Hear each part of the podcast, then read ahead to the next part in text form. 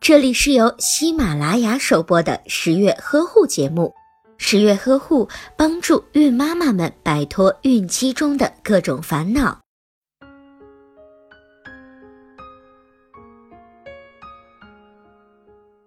在宫斗剧里，大家常常会看到这样的狗血镜头：A 宠妃为了争宠，给 B 宠妃的点心里下了毒药。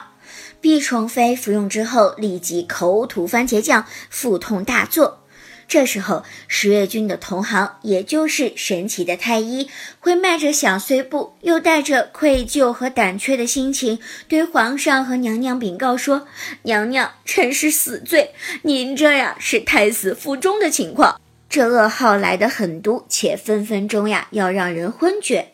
在现实生活中，虽然没有恶毒的嫔妃向你下药，但是君君见到的胎死腹中的，却往往是以另一种形式出现的。如果早孕反应，也就是恶心、呕吐以及乳房胀痛等反应突然消失，阴道有少量的流血，同时出现了轻微的腹痛，为了谨慎起见，十月君建议孕妈妈一定要去医院做一个 B 超检查。或许这并不是偶然的情况，可能就是所谓的胎死腹中。那么，什么是胎死腹中呢？老百姓口中的胎死腹中和死胎，在医学上被称为肌瘤流产，是指怀孕之后，随着月份的增加，胚胎却停止了发育，已经造成了流产的情况。但是，停止生长的胚胎却一直没有从子宫排出。肌瘤流产通常发生在妊娠前十二周。那么，为什么会出现肌瘤流产呢？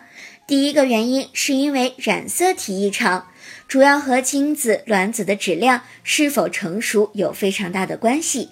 有研究表明，有百分之七十左右的肌瘤流产是因为染色体异常所导致的。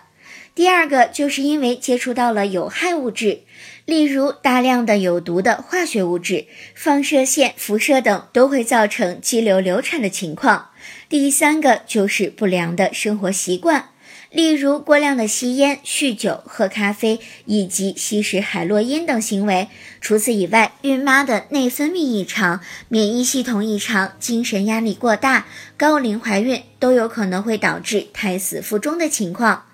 那么，肌瘤流产之后应该怎样处理呢？孕妈妈一旦发生了肌瘤流产，胚胎呀肯定是保不住的。正确的方法应该是做清宫手术，尽快的把停育的胚胎从子宫中取出来。胎死腹中，也就是肌瘤流产，真的有那么可怕吗？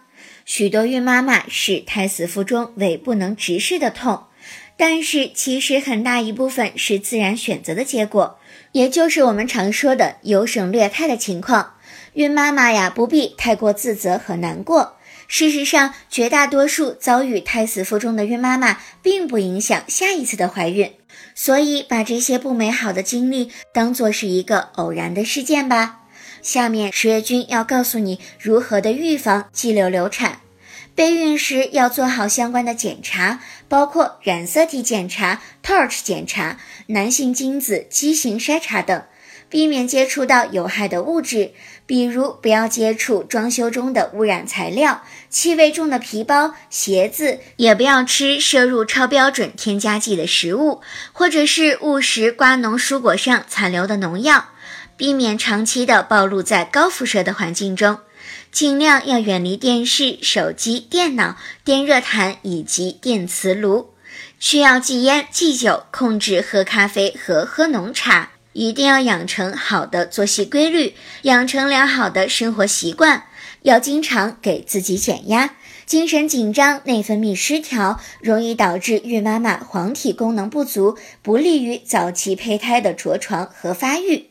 所以，孕妈妈在怀孕期间一定要学会自我调节情绪，保持心情美美哒。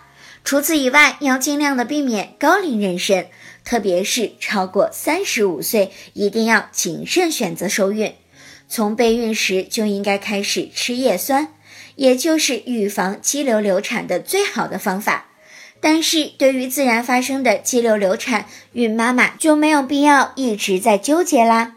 在做完清宫手术三个月之后，子宫就会恢复得很好，那时候就可以准备再要宝宝。好了，本期节目我们就说到这里吧。我是十月君，孕产育儿知识的问题我都知道，你有什么想了解的吗？可以在微信当中搜索“十月呵护”的微信公众号，在那里你会学到更多的有用的、实用的孕期知识和育儿知识。下期节目我们不见不散哟。